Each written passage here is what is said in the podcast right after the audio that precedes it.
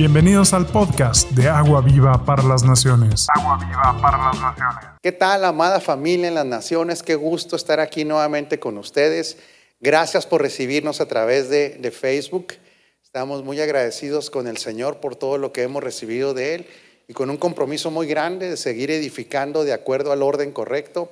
Así es que le pido que usted que nos recibe en sus hogares nos haga el favor de compartir para que la enseñanza de hoy llegue a muchas más personas y puedan estar siendo entrenados y capacitados para la tarea que es gloriosa la que tenemos en esta tierra. Eh, su familia de aquí de Agua Viva de Chihuahua, usted lo recibe con un aplauso, con un abrazo gordo, hasta donde quiera que esté. Y prepárese para la palabra porque es importantísimo lo que hoy vamos a recibir del Señor. Estamos siendo entrenados y capacitados. Gracias Dios por tu palabra. Gracias que tu palabra contiene todo, todo lo que nosotros necesitamos. Primeramente como familia tuya vemos tu provisión, vemos constantemente esa fidelidad que tú tienes, porque así eres tú, pero también te damos gracias por la provisión para la misión en esta tierra. De esa provisión, Señor, nosotros tomamos que tiene que ver con el entendimiento para una vida plena en esta tierra que tu nombre sea glorificado y tu reino sea extendido. Ese es el deseo de nuestro corazón en Cristo Jesús. Amén. Bueno, hace 15 días estábamos hablando de la importancia de haber dado un, brinco, principalmente, habernos trasladado de un nivel de personas que consumen solamente, que se, que se reúnen, que esto es un nivel básico, yo no digo que sea malo, ¿verdad? Pero reunirse para como se dice comúnmente, ¿verdad? Para que Dios, Diosito me ayude a algunas situaciones que yo tengo, recibir ayuda de Dios para salir de ciertas problemáticas. Pero generalmente cuando alguien se estanca en esa, en esa, en esa posición de verse como un consumidor solamente para resolver problemas, pues se pierde de muchísimo de la provisión de Dios. Y usted puede decir, espéreme, ¿cómo que de la provisión de Dios? Sí, de la provisión de Dios. Porque una persona que ha migrado de una mentalidad consumista a una mentalidad productora, una mentalidad de productividad, una mentalidad de saberse enviado, saberse responsable de una tarea, entra entonces a una dimensión de provisión diferente. Y esto no tiene nada que ver con la provisión para que usted tenga que comer, que vestir. No, eso, está garantizado porque esa es la provisión que el padre tiene para sus hijos en el aspecto de papá. Papá nunca falla, ¿eh? o sea, eso lo tenemos claro. Tenemos la provisión, ¿verdad, señora Vélez? De nuestro Padre que nos ama, pero Dios también tiene una provisión de recursos ilimitados, fíjese bien, ilimitados, que están ligados, doctor, a la tarea, a la misión. Entonces, una persona que ha podido migrar de esa mentalidad consumista, de, decimos aquí en el norte, ¿verdad? De córima bendición, a una mentalidad de ser ejecutor de un plan, no solamente va a haber la provisión financiera, que este es solamente una, una, una parte muy pequeña de la provisión, sino la provisión que tiene que ver con todos los recursos inherentes a la naturaleza divina. Entonces, ese, ese migrar es bien, bien importante, pasar a ese nivel. Dice segunda de Pedro 1.3, como todas las cosas que pertenecen a la vida y a la piedad, nos han sido dadas por su divino poder mediante el conocimiento de aquel que nos ha llamado a gloria y virtud, por medio de las cuales nos ha dado preciosas y grandísimas promesas. Recuerde que Dios siempre trabajó, ha trabajado por medio de promesas, pero aquí ya nos han sido dadas, dice, para que por ellas fuésemos hechos participantes de la naturaleza divina, habiendo huido de la corrupción que hay en el mundo por causa de la concupiscencia. Efesios 3:8, por favor. Fíjese qué interesante. O sea, aquí hablamos de una provisión. Todo lo que pertenece a la vida y a la piedad ya nos ha sido dado. No es algo que nos será dado. Ahora, ¿de qué tamaño es la provisión de Dios? ¿De qué tamaño es el, involucramiento de Dios? Pero ojo, Gladys, con una misión. Siempre esto es importantísimo tenerlo en cuenta. Dice, a mí que soy el menos, que el más pequeño de todos los santos, me fue dada esta gracia de anunciar entre los gentiles el evangelio de las qué? Inescrutables riquezas de Cristo. O sea, nosotros por causa del evangelio, de esta buena notificación, Moy, de que nosotros pasamos de muerte a vida, que nosotros fuimos, nos fuimos escogidos para representarlo a Él, Entonces vemos que en esa notificación celestial, Tavo, el apóstol Pablo dice, es una cantidad de riquezas inescrutables. En otras palabras, lo que está ligado a Cristo, a su propósito, son riquezas inagotables, pero ojo, ¿le gustaría activarlas? ¿Sí? ¿A usted le gustaría activarlas? Entonces hay códigos para esa activación, doctora. Porque todas esas riquezas, toda esa, esa provisión está ligada definitivamente a lo que Dios llama el propósito eterno. Lo voy a repetir, ¿sí? Todo eso, Jorge, que es inescrutable, está ligado al propósito eterno. Hablábamos, doctor, entonces, el que, el que toda la vida piensa en, a nivel de consumismo, ¿sí? de un consumidor, para la resolución de sus problemáticas, pero sin participar del propósito eterno, no es que Dios no le quiera dar más, es que somos nosotros los que lo limitan a Él. ¿Sí, José Luis? ¿Por qué? Porque Dios tiene dentro de su administración riquezas incalculables para la ejecución de un propósito. Ahora, Dios es extraordinario porque una vez que Dios llama a alguien, una vez que Dios lo, lo llama a usted para ejecutar algo, Él hace previamente algo. Otra vez, ¿sí? Previamente, Jerry, Él hace algo cuando a alguien lo llama a ejecutar algo. ¿Qué será lo que previamente hará Dios? Lo equipa. Dios en ningún momento trabaja en una, en una mentalidad humana de que a ver cómo le haces. No. Si Él llama a algo para a alguien, para algo, el compromiso de Él es equiparle. ¿Por qué? Fíjese bien, esto es inherente a la naturaleza divina. Dios cuida su nombre. Esto es importante. ¿Usted cree que cuidar el nombre es importante para una persona? Cuidar su nombre, ¿sí? Lo que llamamos reputación. Dios cuida su nombre. Entonces Dios, por causa de lo inherente a Él, es que Él envía personas, pero por causa nuevamente de Él mismo, de su naturaleza, esto ni siquiera es algo merecido, Él equipa, Él da, Él provee para la misión. Este equipamiento ya nos fue dado a nivel espiritual, es algo con lo que ya contamos. Aquí no se obtiene, por eso otra vez la notificación del Evangelio es que hay una definitivamente por causa del propósito, Dios nos ha dado todas las cosas que pertenecen a la vida y a la piedad ya nos fueron dadas. Y otra vez, ahora Pablo dice, estamos hablando de incalculables riquezas de Cristo.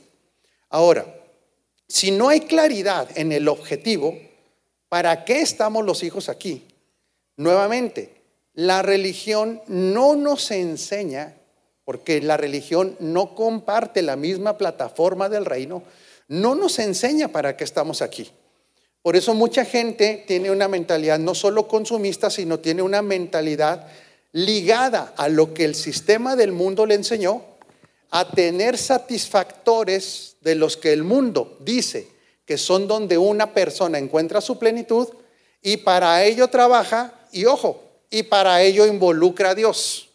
Fíjate nada más, ¿eh? esa es la locura que nos, que nos vamos dando cuenta que estábamos locos, Federico. El, sistema te, te pone una plataforma de satisfactores, el sistema te dice, esta es la plenitud. Y luego, por causa de la religión, inclusive la religión cristiana, ¿qué dice el hombre, Beto? Como esa es la plenitud, la que me dice el mundo, ahora yo involucro a Dios para que me ayude a estar pleno en esos parámetros que ni siquiera Dios puso. Si te das cuenta la locura? Por eso es que tenemos que migrar a la mentalidad del reino. Porque Dios no es nuestro achichincle, Mirna. O sea, Dios, no está aquí para decirle, bueno, a ver qué quiere mi muchachito para que esté contento en lo que el sistema le dice que es la plenitud. Entonces, para empezar, hablando de esa plenitud está mal y mucho menos Dios es nuestro, no es nuestro servidor, no es nuestro empleado, pero entonces dice Dios, que este es el reto de los hijos de Dios, Fede, ¿Qué es la plenitud para Dios? Para esa plenitud divina, Dios se encarga de que los que participamos en el llamado como ministros, porque todos somos ministros, esto es importantísimo, ministros competentes del nuevo pacto, entonces Él se encarga de capacitarnos, equiparnos, dado ya en el Espíritu y seguirnos equipando ¿dónde? En el alma. Ese es el compromiso que Él tiene. Por eso nosotros vemos de que el trabajo de la edificación es tan, pero tan importante. Por ejemplo, Moisés. Moisés es un tipo de Cristo. ¿Cuál fue la labor de Moisés? ¿Usted la recuerda? ¿Sí? Sacar al pueblo de Egipto. E, ellos, los, judíos, tenían una vida de esclavitud. Los saca de Egipto para liberarlos de una esclavitud de qué tipo? Física. Ellos eran esclavos físicamente, pero solamente era prototipo. Viene Cristo y saca de la esclavitud al hombre, pero ya no es una esclavitud física. ¿De qué esclavitud nos libró Cristo? Es una esclavitud espiritual, exactamente. Y queda completamente libre. ¿sí? Cuando el Hijo libera, libera por completo. Por eso nuestro espíritu quedó completamente libre. Así como Moisés era el prototipo que liberó a las personas de una esclavitud física, así Cristo viene y nos libera de una esclavitud espiritual para siempre.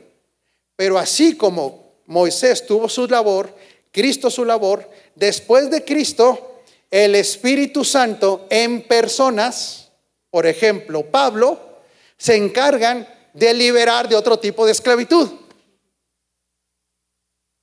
Usted puede decir, ¿hay algún otro tipo de esclavitud? Sí hay. Ok, usted no es esclavo físicamente, ¿verdad? Pues los casados podemos decir que... ¿Qué pasó, tigre? ¿Por qué te pones nervioso si tú estás recién casado? No, pues no es esclavitud, es, podemos decir que es una obediencia gozosa, pasadera. Bueno, dijo la ¿eh? pero esclavos, esclavos no somos.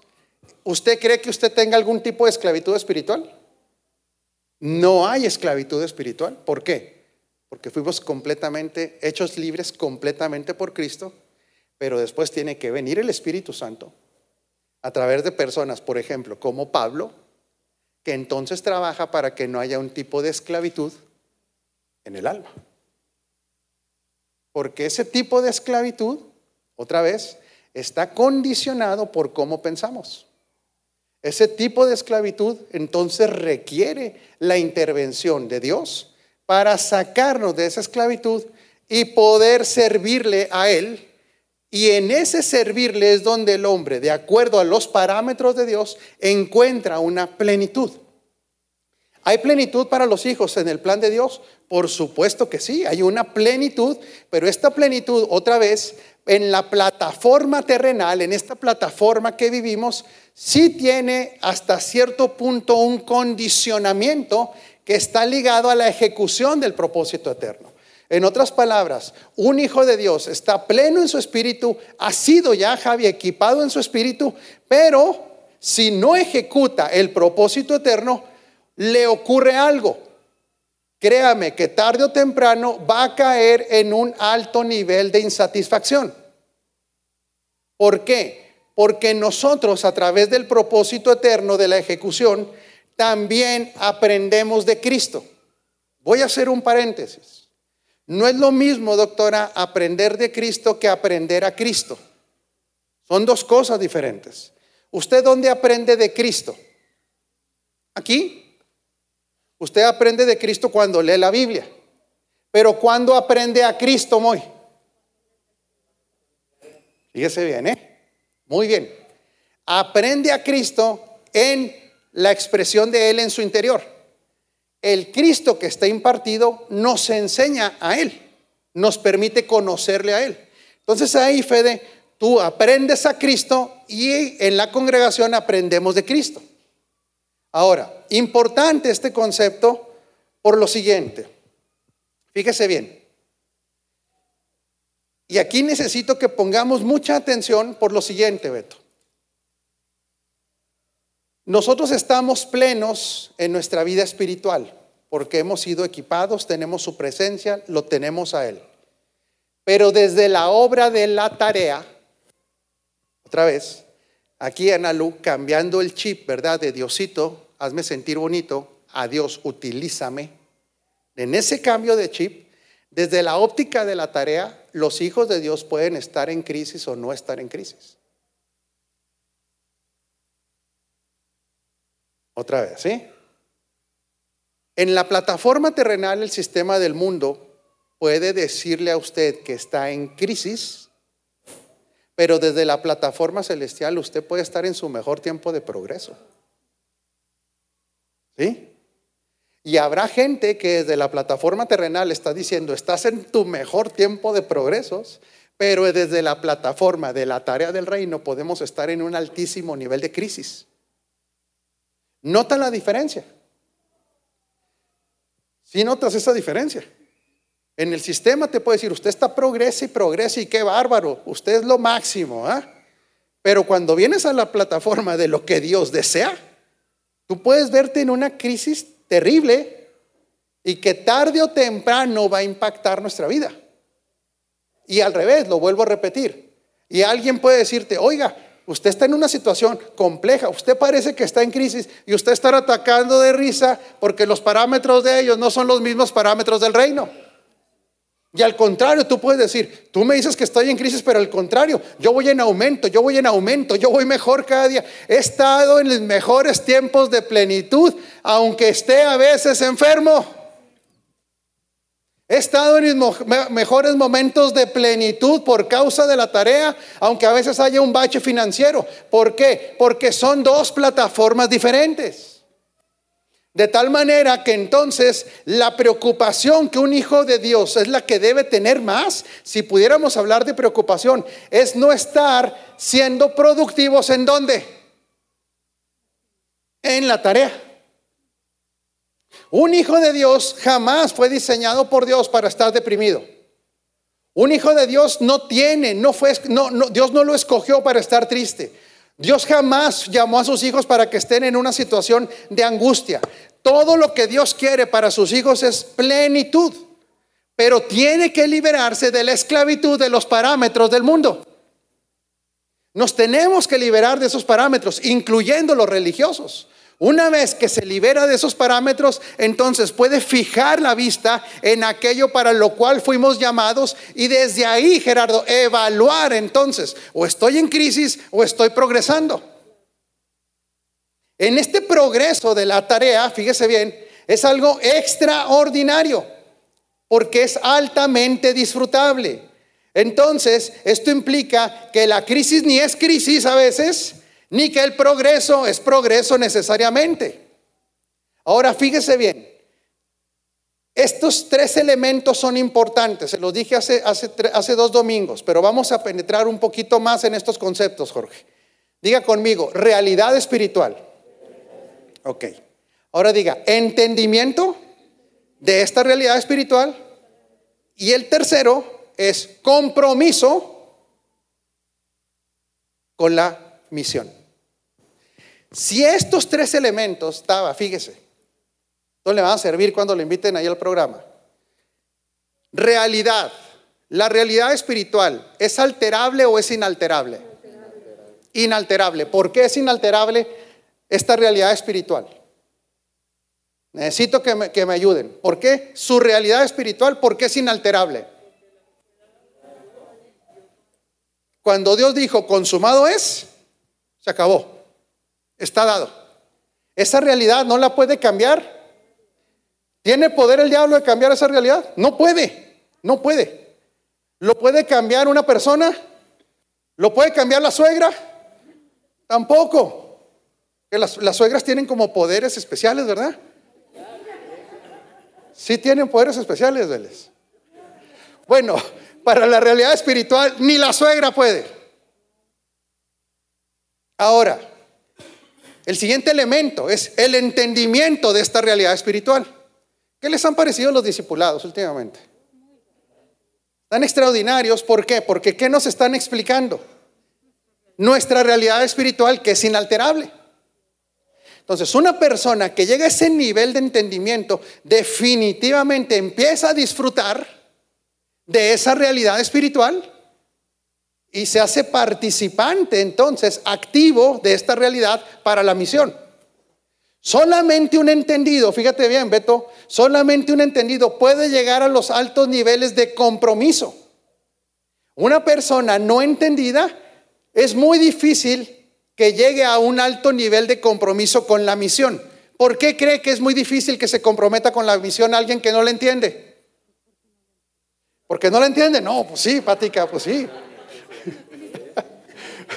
Pero ¿por qué? Está bien, Pática, usted lo que diga está bien, yo no me arriesgo a nada. Pero ¿por qué? Claro, definitivamente es porque no lo entiende, pero porque sigue distraído. Porque al no haber entendimiento, ¿a qué parámetros cree que se va de éxito? Claro, porque uno no entendido, entonces cambia los parámetros de operación. Está confundido con el materialismo, está confundido con las filosofías, está confundido con el humanismo y entonces al no tener este entendimiento no se puede comprometer. Y cuando viene esta falta de compromiso, diga conmigo, con la tarea, dígalo bien fuerte, con la misión, es entonces, José Luis, cuando empieza a absorbernos este sistema y lo que debiera estar estable pierde estabilidad. ¿Sí, doctora? ¿Por qué? Porque la estabilidad en el reino es, la pueden disfrutar y pueden avanzar en esta estabilidad solamente los entendidos, que le va a producir compromiso. ¿Sí? Un entendido entonces adquiere compromiso y este compromiso no es para engrandecer a un hombre, no es para engrandecer a una congregación, es porque se ha dado cuenta que en la misión hay plenitud y hay recursos inagotables. Ahora, fíjese bien cómo es esta, esta secuencia, Moye. Esta, esta secuencia es muy poderosa. Si la combinación realidad, entendimiento y compromiso están presentes en un hijo, otra vez lo voy a repetir, si la combinación realidad, entendimiento y compromiso están presentes en un hijo, Beto, imposible ser una persona que no fructifique y que no crezca en el conocimiento pleno de Cristo. Ay, caray. Ahora, fíjese bien, mira, Alguien puede decir, no, pero es que para el conocimiento pleno de Cristo, con que yo estudie la palabra, tengo. ¿Usted cree que, usted cree que va a tener un conocimiento pleno de Cristo solamente leyendo la palabra? No, no se puede. Fíjese bien, ¿eh? Y esto es bien importante. ¿Qué significa Cristo? Ungido, enviado, Mesías. Y cuando se utiliza la palabra ungido, ¿para qué se de manera práctica para qué es la unción. Ahí va, ahí va. Va, bien. La tarea en general y en lo particular, ¿para qué es la unción? Mm. La unción es una preparación para. Pues fíjese bien, en cada asignación, alguien que está ungido para esa asignación, se hace efectivo para la asignación. Otra vez, ¿sí? ¿Estamos bien, Mirna? Yo sé que estos son otros conceptos, ¿sí? Ah, está bien, pero necesitamos ir a ese nivel de productividad, no de, no de religiosidad. El conocimiento del Cristo impartido en usted requiere un fluir para que Él, quien resuelve problemas, que Él, quien expresa su gobierno, que Él quien expresa sus capacidades, usted conozca las capacidades de Cristo, ¿cómo dijiste ahorita? De manera empírica. Ahí es donde viene el conocimiento pleno, no el conocimiento histórico. Está muy reburujado, los veo así con, ojos de, de plato.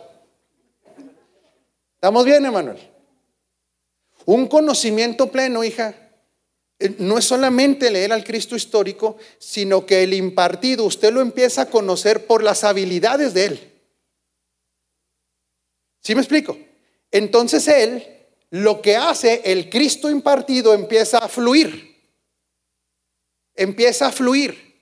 Ahora, Cristo, preparado, enviado, ungido. ¿Cuál es la tarea? El propósito eterno. ¿Y cuáles son las tareas? Fíjese bien, ¿eh? Esto es glorioso. Glorioso esto. ¿Estás bien, Denise? La tarea se llama el propósito eterno. Las tareas es, ¿usted qué se dedica? Médico pediatra. Cristo sanando niños a través de usted. Tareas. Usted puede conocer al Cristo de la sanidad. Fíjese bien, ¿eh? Esto es precioso. ¿Cómo generalmente conoce usted al Cristo de la sanidad? Cuando le ha sanado. Esa es una, pero no es toda. Fíjese bien, ¿eh? Yo conozco al Cristo que sana cuando me sanó, me ha sanado, pero conozco y experimento al Cristo que sana cuando Él sana a otros a través mío. Y no siempre va a ser por milagros. Fíjese bien, ¿eh? Por eso tenemos que romper la mentalidad mística. ¿Usted sabe que Dios puede sanar por medio de la medicina? Y por ejemplo, en el caso de usted, como médico pediatra, Dios sana a través de usted para que digan, qué buena médico es, qué famosa. No, porque ella puede estar trabajando, debiera estar trabajando como médico por causa de la tarea. Ya, sí, de las tareas partimos a la tarea. ¿Cuál es la tarea? El propósito eterno. Entonces, conocer a Cristo, mi hijo, implica que necesitamos urgentemente que Él fluya.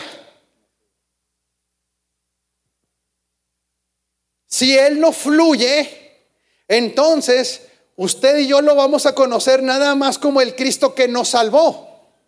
Pero no lo vas a conocer como el Cristo que te escogió para traer orden. Entonces, a usted Cristo le escogió Fíjate bien, Aarón, qué poderoso es esto. Antes de que estuvieras en el vientre de tu madre, Dios te había escogido para representarlo a Él y traer orden en la tierra.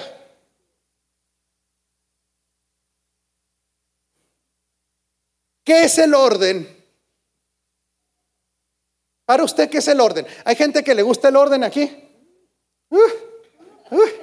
¿A usted sí le gusta el orden? ¿A usted, Violeta, le gusta el orden? Como poquito. ¿A usted, esposa, le gusta el orden? ¿Qué es el orden? ¿Cómo definimos el orden? Lo que no es desorden. Qué bárbara, Vélez, anda brillante. No, no, no, ahora andan, pero andan poderosos ahora en revelación. Está bien, así está bien. Que las cosas estén en su lugar es un concepto de orden, mija, claro. Ahora, ¿cuál es el orden según Dios? Es correcto, lo que tú dijiste está bien, mija, ¿eh? Pero fíjate qué poderoso es esto. ¿Cuál es el orden según Dios? Diseños. Diseños es la, es la receta. Pero el orden según Dios es que cualquier cosa. Eh, sí, pero el orden según Dios es que cualquier cosa esté en el orden de perfección divina. alineados a la perfección de lo que Él es. Por eso está bien tu concepto, mija, pero ese es el concepto que tenemos de, aquí, de la tierra. Sí, que toda cosa esté en su lugar, que los zapatos vayan en, no sé dónde guarda usted los zapatos, pero cada quien tiene, para a lo mejor alguien los guarda abajo de la cama y eso cree que es orden. Ok, porque es un lugar. Pero el orden divino es que absolutamente todo, José Luis, esté en la plenitud de lo que Dios quiere de eso. Ese es el orden de Dios. Ahora imagínate, Ricardo, no sé si con esto usted pueda medir quién es usted. Fíjate, Analu, ¿eh? Por eso nos bombardeó tanto el sistema, que tú no sirves, que tú esto, que estás feo, que estás gordo, que estás cachetón. ¿Cómo me, me traumó lo cachetón? Pero bueno, el Señor ya me está librando de esos cachetotes, ¿verdad? Bueno, el sistema del mundo, por eso siempre está sobajando a las personas.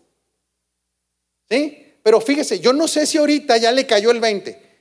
Usted fue llamado a traer orden. Usted no es el venadito que habita la serranía. Usted no es la 99.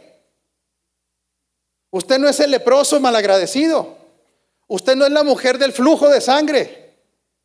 ¿Se está dando cuenta? Si usted estuviera en los evangelios, ¿quién sería usted? Hijo, no se atreve, hasta que se atrevió uno. Usted sería Cristo. Mm, yo creo que no. No, no me diga eso, hermano, pues eso. No, eh, no se asuste.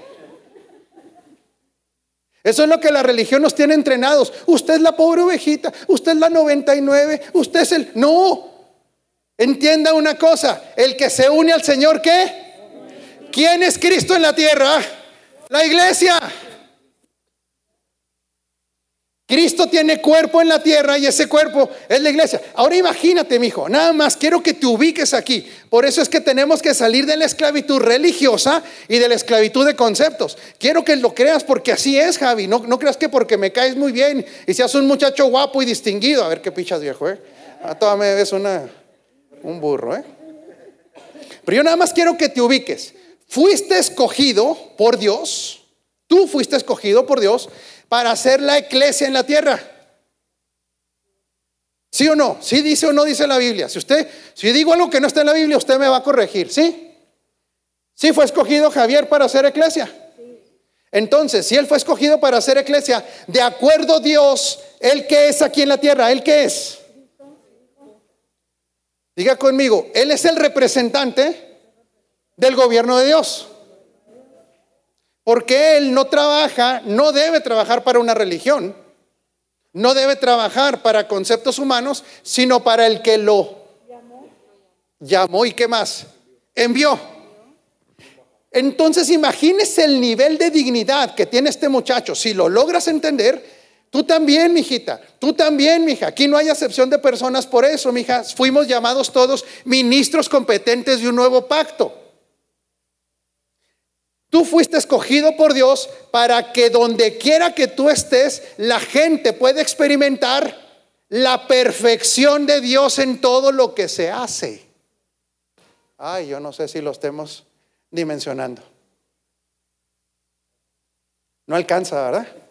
No, ¿por qué cree que no alcanza, sinceramente? ¿Por qué no alcanza? Porque usted es un cristiano perdonado. No, yo fui recreado.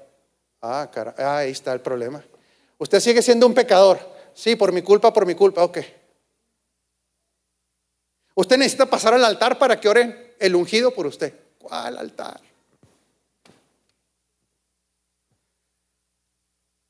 Si notas las limitantes de la, religión cristiana inclusive. ¿Por qué? Porque otra vez, fíjate, es, es que por eso este es el Evangelio. Es que fuiste llamado, hijo, así, a representarlo para que donde tú estés sea notorio y evidente quién es Él en su nivel de excelencia, en su nivel de orden. Por eso tú eres un instrumento gubernamental de Dios para traer orden a todo lo creado. Bueno, yo si no lo está captando, doy un aplauso a Dios porque ahorita le va a caer más el 20. Yo sé que hay muchos, muchos aquí cosas, yo entiendo, yo entiendo. Pero ¿por qué es esto tan importante entenderlo? Porque una vez que uno define, Carlos, para qué fuiste llamado, para qué fuiste traído, para qué se te fue impartido Cristo, es que entonces podemos nosotros conocer al Cristo impartido que se manifiesta. Si no, no se puede conocer por esto. Dice la escritura que a nosotros, Beto, se nos puso en nuestro interior algo llamado la fuente de qué. Pero desde esa fuente dice, correrán ríos de agua viva. ¿Está de acuerdo conmigo? Ahora, para que algo corra, para que el agua corra, ¿qué necesita encontrar? Un cauce. Si no está agua, ¿qué le pasa? Se estanca. Fíjese bien, ¿por qué es tan importante, Manuel, entender el propósito eterno? Porque en este fluir, Federico, en este fluir, tú vas conociendo al Cristo de la gloria. En este fluir de vida, a ver, una pregunta, mis amados, familia, ¿cuántos de ustedes son ministros de Dios? Levante su mano el que sepa que es ministro de Dios. Ok, absolutamente todos, escogidos para eso. ¿Sí? Escogidos. Estos ministros entonces tienen la característica que les fue dado un equipamiento llamado la fuente de vida, de donde corre es el mismo. Esta agua que corre tiene que encontrar un cauce porque si no se estanca. Ahora, fíjese bien, aquí va a haber muchas respuestas a muchas situaciones personales. Una persona estancada, ¿qué le pasa normalmente? Hay frustración. ¿Qué más le pasa a una persona que se estanca? Frustración, tristeza, desmotivación. Ahora, perdón, hija, no avanza, el estancamiento es no avance. Diría Proverbios 32, camarón que se duerme, amanece como hecho, hecho cóctel, me gusta tu definición. Fíjese bien, fíjate bien, Pedro. Por eso es necesario el entendimiento del reino. Por eso es necesario el entendimiento de la realidad espiritual. Porque una persona que se estanca en la tarea, doctora, entonces algo le empieza a suceder respecto al sistema. Claro. Se da cuenta que no fue el diablo. No fue un ataque diabólico. No es que vino el diablo a jalarle los pies en la noche. No, no, no es que se estancó en qué? ¿Se estancó en qué? Se estancó en la tarea. Y cuando se estanca en la tarea, entonces ese fluir se detiene y te empieza a atrapar todo lo que tiene que ver con las filosofías del sistema. Si captas? Y entonces cuando tú no estás conociendo a Cristo en el fluir, te apantalla el que trae el carro nuevo y empiezas tú, ¿y por qué yo no tengo carro nuevo? ¿Sí? Y no tiene nada malo que tenga carro nuevo. Yo declaro en el nombre del Señor que el Señor le va a proveer para todas sus necesidades, incluyendo carro. ¿Lo puede recibir? ¿Sí? Recíbalo. Ese no es el asunto. El asunto es que entonces la gente empieza a decir, ese, está, ese tiene mucho reconocimiento. ¿Por qué yo no? Ese tiene fama. ¿Por qué yo no? Ese trae más lana que yo. ¿Por qué yo no? Porque entonces le pasó algo. ¿Qué fue? ¿Qué cree que le pasó? Se estancó en el fluir y entonces todo lo de, por eso hay gente tan chismosa, por eso hay gente tan cizañosa, por eso hay gente tan envidiosa y son hijos de Dios porque no están haciendo aquello ¿Y los atrapó? ¿Quién los atrapó? ¿El diablo los atrapó? No, los atrapó el sistema. Y entonces están fúricos con el que progresa, están fúricos. ¿Por qué? ¿Por qué a mí no? La pregunta es, ¿por qué te estancaste? Si notas, José Luis, porque estamos hablando, ¿qué dice Efesios 3? Las que incal. ¿Quién detiene ese fluir? No es el diablo, no es el mundo. Lo detiene un hijo de Dios sin entendimiento. Si notas, Emanuel, por eso es que la promesa de Dios con esta nueva naturaleza, muy, es que Él estará fluyendo, fluyendo, fluyendo. Y aquí viene entonces el conocimiento pleno de Cristo. Ahora, por eso le dije, ¿qué es Cristo para usted? Si Cristo para usted es una figura religiosa, usted solamente conocerá a Cristo como alguien que religioso. Si para usted Cristo, usted si usted tiene una imagen mental, si dijera, bueno, Cristo en el siglo XXI, ¿qué haría Cristo en el siglo XXI? ¿Cómo relaciona su imagen mental de Cristo en el siglo XXI si estuviera aquí en la carne? ¿Dónde lo ve? ¿Metido en una congregación 24 horas? Ay, caray. ¿Qué estaría haciendo? Él estaría transformando todo. Donde se parara estaría transformando. Ese Cristo que tiene la capacidad de transformar todo, ¿dónde está? Está en usted, pero necesita Un cauce. Ese cauce, mija, se llama el propósito eterno. Por eso en miles de congregaciones cristianas no se les enseña a la gente ni siquiera qué es el propósito eterno. ¿Y sabe qué anda haciendo? Envidiándose, déme la de aquí de líder, déme la de allá, déme la de acá. Y luego tienen que inventarle que el diablo les hace daño. ¿Por qué? Porque han dejado de fluir y se necesita inventar miles de cosas para justificar un estancamiento. Si un hijo de Dios no entra en la ejecución del propósito eterno, va a ser muy complejo, Tavo, que lo, lo conozca él por experiencia. Lo va a conocer ahí, doctora, claro. Y va a decir, ay, mira qué bonito Jesús. Pero el Cristo que se le impartió necesita esa ejecución, porque entonces, deme características de Cristo. Fíjese bien, ¿eh? Por eso es que cuando se entiende esto, hasta, la hora, hasta nuestra forma de orar es impactada, mi hija. Cambia completamente eh, eh, nuestra forma de orar, Moisés. ¿Por qué? Porque otra vez, en el orden de Dios, en el orden de Dios, que es usarlo usted para traer orden a todas las cosas, el primer beneficiario de ser utilizado para traer orden, ¿quién cree que es? Usted. Pero este orden Fíjese bien, mi amada señora, este orden implica que en nuestra vida empezamos a vivir los estándares de Dios en todo donde Dios trae orden. Claro, porque Dios es un Dios de orden. Y entonces, en la medida, mi hijo, que Dios trae orden a través tuyo, lo primero que va a hacer, Marta, ¿sabes qué es? Ponernos a nosotros en orden. ¿A esto cómo le llama la escritura? el reino de Dios. Él trae un orden en ti. ¿Por qué impacta la oración? ¿Por qué impacta que nosotros vayamos entrando en el orden de Dios? Porque, por ejemplo, le ha tocado criar hijos desordenaditos. Ay, se rieron varios. Que entra a un cuarto así medio de eso. ¿Cómo es un cuarto desordenado de un hijo? ¿Cómo es? A mí me han platicado, yo nunca lo... ¿Cómo será un cuarto desordenado de un chamaco?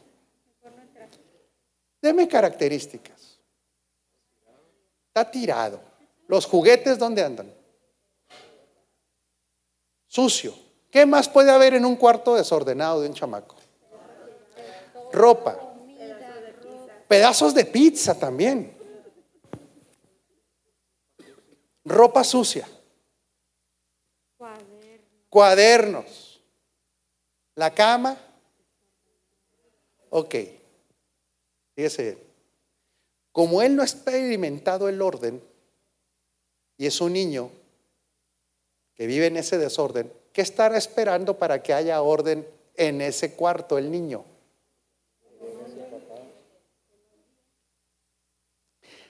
Dice el niño, no hay bronca porque al rato viene mi mamá o viene la señora que ayuda y pone todo en... Así es la oración de los que no experimentan el gobierno de Dios.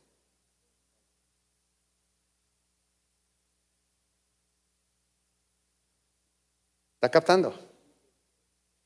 Mi vida la tengo en un desorden de envidia, inactivo, indiferente, cizañoso, envidioso y todos los osos. Y por causa de ese desorden interior, vienen las crisis. ¿Y qué hace la gente con la oración? Ahora sí, Diosito, ay, ay amachita. Diosito, ven y arréglame el desorden. Es una oración, mis amados, que esto sabe cómo diríamos. Más que nada, qué desperdicio de oración. Porque el que ha entrado en el orden de Dios, ¿para qué orará? Fíjese bien, ¿eh? Fíjese nada más, qué diferente, ¿eh? el que lo gobierna, su oración ya no es para que Dios le arregle el cuarto, sino su oración es para tener cada vez mayor, ¿qué crees? Entendimiento. Su oración es para cada vez tener mayor revelación. Su oración es para tener cada vez más clara la dirección. Porque lo que me toca de mí, todo está en orden. Este orden, por eso le digo, usted es sumamente poderoso. Tiene que verlo así. Eres tan poderosa, Mirna, que Dios te escogió para traer su orden a todo lo que haces. Usted es un ministro poderoso de un reino inconmovible, que tiene una realidad espiritual inconmovible, que está sentado juntamente con Cristo en lugares celestiales, que ha sido enviado por causa de una tarea. No hay nadie que lo pueda mover de ahí. Usted no es cualquier cosa. Eso es lo que usted es y denle un aplauso a Dios. Es que hasta que lo entendamos, salimos de todas esas envidias, de todas esas competencias, de todo ese misticismo. Ay, que yo sienta, no, que yo entienda. Si nota esta enorme diferencia. Y entonces ese ministro, ahora, ¿qué hace? Está el gobierno de Dios, fíjese bien.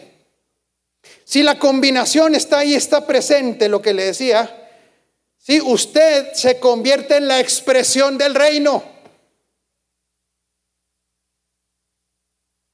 Usted se convierte en un ser que expresa el reino, doctora. Ahora le pregunto, ¿qué prefiere? ¿Estar orando para pagar la renta? ¿O estar entendiendo y ejecutando el plan para que el Cristo que está dentro de usted fluya en todas sus capacidades? Yo prefiero mil veces eso. ¿Por qué, Tavo? Porque para eso fui llamado. Entonces, aquí, fíjate qué interesante, el reino deja de ser una oración de que hablamos que el reino se establece en México y Dios dice, a ver, espérame tantito. A ver, a ver. Vigilia de oración, 10 horas de oración. Que el reino se haga, que se haga la voluntad de México. Y luego Dios dice, a ver, ¿dónde están los que? A ver, ¿dónde están los enviados? A ver, ¿dónde están los que contienen al rey que pone orden? ¿Dónde están? Por eso lo digo en las naciones, se puede gastar 200 litros de aceite echándolo en las montañas y con hijos de Dios obedientes que no están sujetos a la tarea, no va a cambiar nada más que dejar las montañas llenas de aceite. Pero entonces este conocimiento del Dios que le habita, cuando encuentra el fluir, híjole, qué maravilla. ¿Por qué? Porque se ha dejado de distraer, Beto. Entonces no hay un estancamiento, Gladys. Por eso les decía, ¿puede estar pasando un hijo de Dios por situaciones complejas en la tierra? Sí. Es que, es que él nunca dijo, no vas a tener problemas. Nunca dijo, todo va a estar color de rosa. Nunca lo dijo. Lo que él dice es que aunque los habitantes, me quedan siete minutos, aguánteme. ¿Quién de ustedes es habitante de la tierra? Pregunta capciosa. El vikingo dice que sí. Ok. Sí es habitante, pero no es habitante. Fíjese bien, ¿eh? fíjate qué interesante, mi hijo. Nosotros habitamos en esta tierra por solamente una cosa. Si usted conoce su origen, espiritual, su origen espiritual, ¿dónde es, mi hija? Es celestial. O sea, tú, Emanuel, es un vato que yo te veo aquí físicamente, pero tú, cuando naciste de nuevo, tu origen es celestial. Tú tienes una nación. Dice la escritura que tenemos nuestra nacionalidad, dice, nuestra nacionalidad, nuestra nacionalidad está donde, dice la Biblia. Está en los cielos. Entonces usted y yo pasamos por la tierra. Fíjate, Aarón, qué poderoso es esto. Si estamos aquí en la tierra es por algo, porque usted no es de aquí.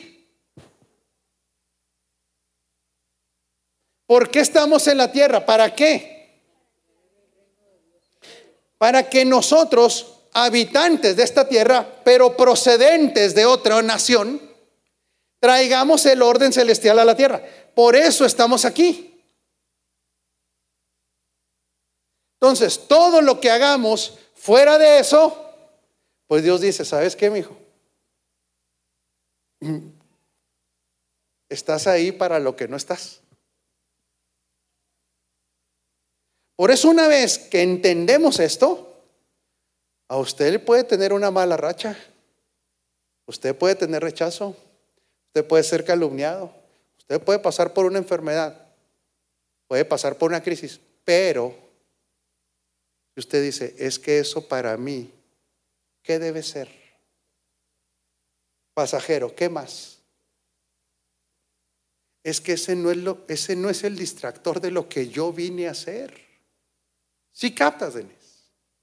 O sea, yo no vine aquí para pasarme la cachetona como, como yo lo practicaba ese deporte. No, es que a, eso no venimos.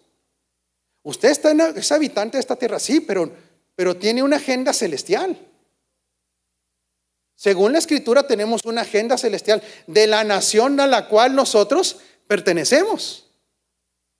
Por eso cuando pasamos por esas situaciones críticas a un hijo de Dios, otra vez, que, entiende su realidad espiritual y que tiene una misión y se compromete, esas cosas, tarde o temprano, ¿qué cree que van a suceder con esas cosas? Van a pasar. Y no me van a distraer y no me van a hacer retroceder. Imagínese a Pablo, este ejemplo lo hemos dicho tantas veces. Imagínese ese hombre con ese nivel de conocimiento, ese nivel de carácter, por favor, no me lo tome a mal. Estaba en un, en un lugar, en un foso, hecho, lo más seguro es que estaba hecho pipí y popó. ¿Sí? En un cuarto húmedo, latigueado, herido, ¿cómo se le llama? encadenado. ¿Cuánto tiempo pasó en la cárcel? ¿Y sabe para él qué era todo eso? Esto es pasajero. Esto no tiene nada que ver, nada que ver con la tarea para la cual yo fui enviado. Ahí hay plenitud.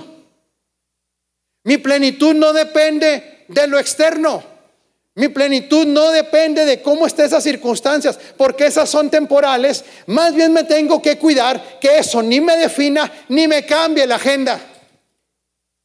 Pero una persona que está en este fluir de la vida, conociendo al Cristo impartido, entonces conoce al Cristo que trae orden en todas las cosas. ¿Usted en qué cosas cree que Cristo va a traer orden a esta tierra o está trayendo orden? ¿Usted cree que Cristo va a traer o está trayendo? Está trayendo orden. ¿Lo está trayendo a través de quién? De los hijos. Entonces, una persona en su asignación experimenta al Cristo que trae orden en esa disciplina. Un maestro, ¿dónde experimenta ese Cristo? ¿A, qué, a, qué, Cristo experimenta un maestro, esposa? ¿Al Cristo de la sabiduría? ¿Al Cristo del conocimiento? Por eso le digo, si nuestra mentalidad de Cristo es el que estuviera nada más predicando o cantando aleluya, aleluya, cada quien con la suya, no es el Cristo que está sentado en el trono. ¿Sí capta, doctora? Y ese Cristo al cual vamos conociendo, lo conocemos por experiencia interior. Entonces, en los negocios, Cristo quiere traer orden en los negocios, Federico, y a través de quién lo hace? De los hombres de negocios. Y ahí, en esa plenitud, en ese fluir, nosotros lo vamos conociendo a Él. Por eso la iglesia la iglesia, que somos todos los hijos, solamente tenemos una misión, no hay otra. Es ser el realizador del propósito eterno y para ello es que Dios ya nos equipó y nos sigue equipando. ¿Quiere vida de plenitud? ¿Hay alguien que quiere plenitud aquí en la Sí, yo sí. Yo, no, yo sí. Y, y creo que de veras, no, no me lo tome así, ay, qué payaso el pastor. Pues a lo mejor soy payaso, pero pues ni modo. Entre más se participa del propósito, definitivo, Jorge. Más, yo se lo puedo decir, yo venía platicando con mi amada hoy, se nos acabó el tiempo.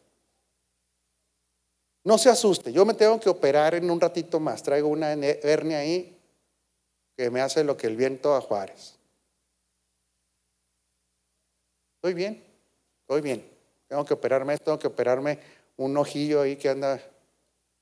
Y alguien podría decir, oiga, pues como un pastor y alguien que enseña esto. ¿Sabe que eso no afecta nada a mi plenitud? Pues le paro a hacerle el ejercicio un poquito nada más. Pero ¿por qué cree que no afecta mi plenitud? ¿Por qué? Porque yo sea muy valiente. No. Porque la plenitud viene desde el interior. Esta plenitud no tiene que ver ni con una hernia, ni con un ojo chueco, ni, ni, con, ni con que le falte un diente o que esté chimuelo, que esté pelón. Esta plenitud de dónde nos viene, amados. Ayúdeme, ayúdeme, ya, ya, ya lo voy a dejar que se vaya a comer. ¿De dónde viene esta plenitud, Mirna? Es del Espíritu. Es una plenitud que a mí me vale. Que si dijo, que si no dijo, que si. Pues, cada quien que. Porque estoy viendo al Cristo. ¿Cómo está fluyendo? Estoy viendo que lo que la Escritura dice que es esta plenitud es real porque estoy conociéndole a Él cada día más en la expresión de su gobierno. Pero tuvo que encontrar un cauce. Así es que Beto, así mi hijo, lo temporal es, como dice, que es pasajero, perecedero. No nos debe distraer, mira, porque la plenitud está en la expresión del rey a través nuestro. Y una persona que deja de fluir, ay mamá, ahí es donde viene la verdadera problemática de una persona, en dejar de que esa vida fluya. Si captamos, ¿no? No fue que el diablo, no fue que, no, no, no. ¿A cuánta gente le dicen? ¿Se acuerda que en la religión cristiana le dice a alguien que, que trae una enfermedad o que le pasó algo? ¿Qué es lo primero que le dicen? Ah, que se vea diezmado. bueno, sí, hay, lugares donde sí. Pero a mucha gente lo que le dice, de seguro usted trae un pecado oculto. No, hombre. Es que a usted le está yendo mal porque es seguro que debe traer un pecado. Y lo dice la raza, pues no. Pues no lo traigo ni oculto, ni visible, ni nada. Entonces, ¿qué fue lo que pasó? Es que se dejó de fluir, José Luis. Los afanes del sistema, ¿qué le hicieron? Te atraparon, te detuvieron. ¿Por qué es tan importante el propósito eterno? Lo veremos la próxima semana. De manera sumamente práctica para que usted pueda ver, mija, si usted y yo seguimos fluyendo en esa asignación, esa tarea, que es la única para la cual nosotros fuimos escogidos. Y que ahí, doctora, podemos hablar de las incalculables riquezas de Cristo. Y que todo lo que pertenece a la vida y a la piedad nos será dado, nos fue dado, fluyendo en ese cauce de vida por causa del propósito eterno. ¿Sale reconfortado? ¿Sale con entendimiento? Dígale que está encima de usted, no, no te detengas. Y si estás detenido, dígale, para arriba, porque queremos ver una vida fluyendo a plenitud.